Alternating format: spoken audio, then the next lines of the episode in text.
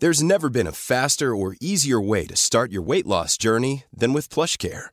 PlushCare accepts most insurance plans and gives you online access to board-certified physicians who can prescribe FDA-approved weight loss medications like Wigovi and Zepbound for those who qualify. Take charge of your health and speak with a board-certified physician about a weight loss plan that's right for you. Get started today at plushcare.com slash weight loss. That's plushcare.com slash weight loss. plushcare.com slash weight loss. La nueva primera ministra de Reino Unido, Liz Truss, anuncia los mayores recortes de impuestos en 50 años y la libra se deprecia, se hunde a sus mínimos de 40 años. ¿Por qué ha sucedido esto? Veámoslo.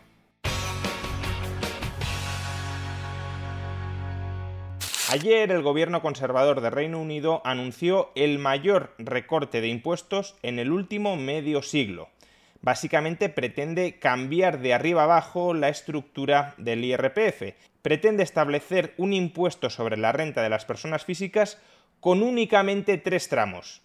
Del 0 al 19%, del 19% al 40% y por encima del 40%. Nada más. Eso supone una rebaja de un punto porcentual, desde el 20 al 19% en el tramo más bajo, y supone la supresión del tramo más alto que existía hasta el momento, el 45%, rebajándolo por tanto hasta el 40%.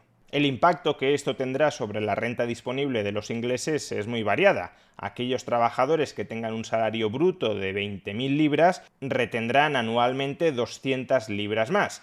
Aquellos que tengan un salario anual de 60.000 libras brutas obtendrán 800 libras más. Y aquellos que tengan un salario de 200.000 libras brutas conseguirán 4.000 libras más cada año. Además, y aparte del IRPF, el gobierno de Truss también anunció que no incrementaría el impuesto sobre sociedades, tal como se había comprometido a hacer el gobierno de Boris Johnson, desde el 19 al 25%. Es decir, que el tipo del impuesto sobre sociedades permanecerá en el 19%. Además, se trata de un plan fiscal que no ha sido adoptado aleatoriamente, por capricho, sino que, de acuerdo con el nuevo ministro de Economía de Reino Unido, Kwasi Kwarteng, el objetivo de esta profunda reforma tributaria es elevar el crecimiento potencial de Reino Unido hasta el 2,5%. For a new era, focused on growth. Our aim over the medium term is to reach a trend rate of growth y a pesar de lo que parece ser una buena idea para impulsar el crecimiento económico de Reino Unido, con lo que nos hemos encontrado es con una profunda depreciación de la libra en los mercados internacionales. De hecho, el tipo de cambio entre el dólar y la libra ha caído a su nivel más bajo desde el año 1985. Actualmente, a cambio de una libra se consiguen 1,08 dólares cuando hace 8 años se conseguían 1,65 dólares y cuando hace 15 años se lograban prácticamente 2 dólares. ¿Por qué este importante plan de rebaja tributaria ha hundido el valor de la libra? Pues por un motivo fundamental. Es una rebaja fiscal financiada exclusivamente a través de endeudamiento. En términos generales, si un gobierno quiere bajar impuestos, y es una política acertada bajar impuestos, debería al mismo tiempo sufragar esa merma de recaudación fiscal con recortes del gasto público o al menos con una congelación estricta del gasto público para que conforme pase el tiempo y conforme la economía crezca, los ingresos vuelvan a remontar aún con tipos impositivos inferiores y el gasto no crezca en paralelo al crecimiento de la economía.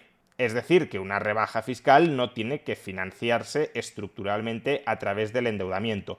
Esto es válido en términos generales, en cualquier momento, pero es que si un país está sumido, como lo está Reino Unido, en una crisis inflacionista, esta recomendación, esta prescripción general, se vuelve absolutamente imprescindible. Si un gobierno baja impuestos sin recortar el gasto, es decir, echando mano del endeudamiento, lo que está haciendo es inyectar más gasto agregado, que no gasto público, más gasto agregado en el conjunto de la economía. Y si la inflación ya es un síntoma de que el gasto agregado de la economía supera la capacidad de esa economía para proporcionar bienes y servicios a un precio estable, es decir, que el gasto agregado es muy superior a la oferta agregada, si tú cebas adicionalmente la demanda agregada, el gasto agregado, la inflación se te va a incrementar todavía más.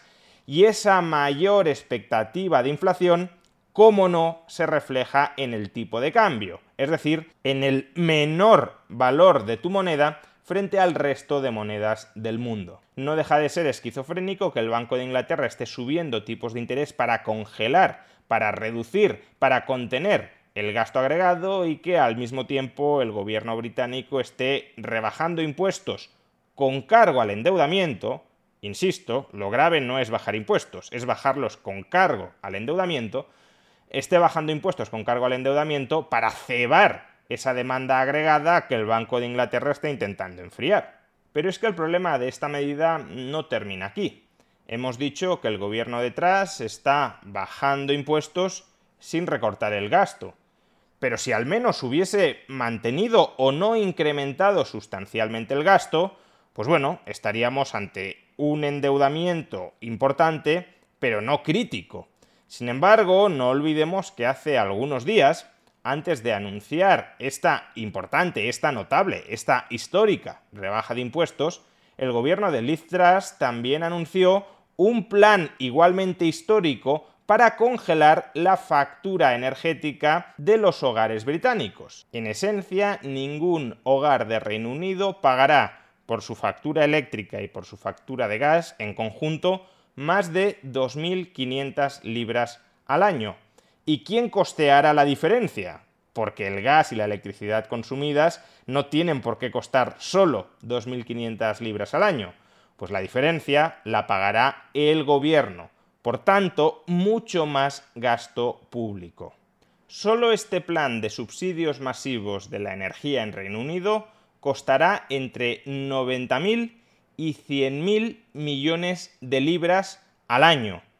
Y a su vez, el plan de rebaja impositiva que se anunció ayer costará, es decir, implicará una merma recaudatoria de alrededor de 50.000 millones de libras al año en conjunto, estamos hablando de un incremento del endeudamiento de alrededor de 140.000, 150.000 millones de libras anuales.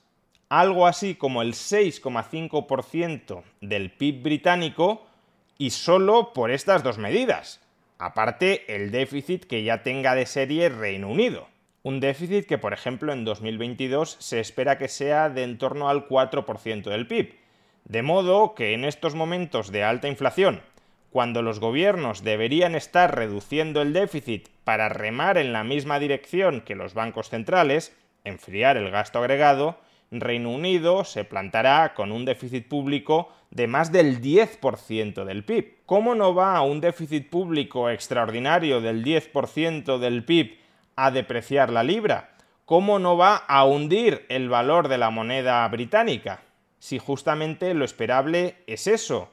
La moneda de cualquier país no deja de ser un pasivo del gobierno.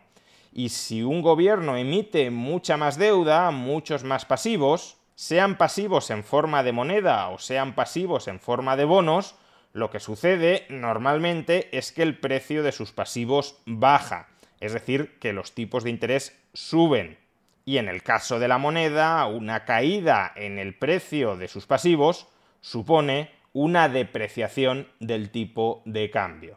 En definitiva, bajar impuestos es una buena idea. Lo que no es una buena idea es bajar impuestos con cargo a la deuda, es decir, bajar los impuestos hoy para que los paguen las generaciones futuras. O si los mercados y los inversores anticipan que ni siquiera los van a pagar las generaciones futuras, porque no te vas a atrever a subir los impuestos en el futuro o no te vas a atrever a bajar el gasto en el futuro, entonces, quien termina pagando esa rebaja de impuestos son las generaciones presentes. ¿Cómo? A través de una mayor inflación, es decir, con un impuesto adicional inflacionista que no pasa por el Parlamento, pero que sí es cobrado religiosamente a cada ciudadano, en cuyo caso, por tanto, no estaríamos realmente ante una rebaja de impuestos, sino ante un cambio de la composición de los impuestos, menos IRPF y más impuesto inflacionista. Por eso, bajemos impuestos, sí, pero recortemos el gasto también.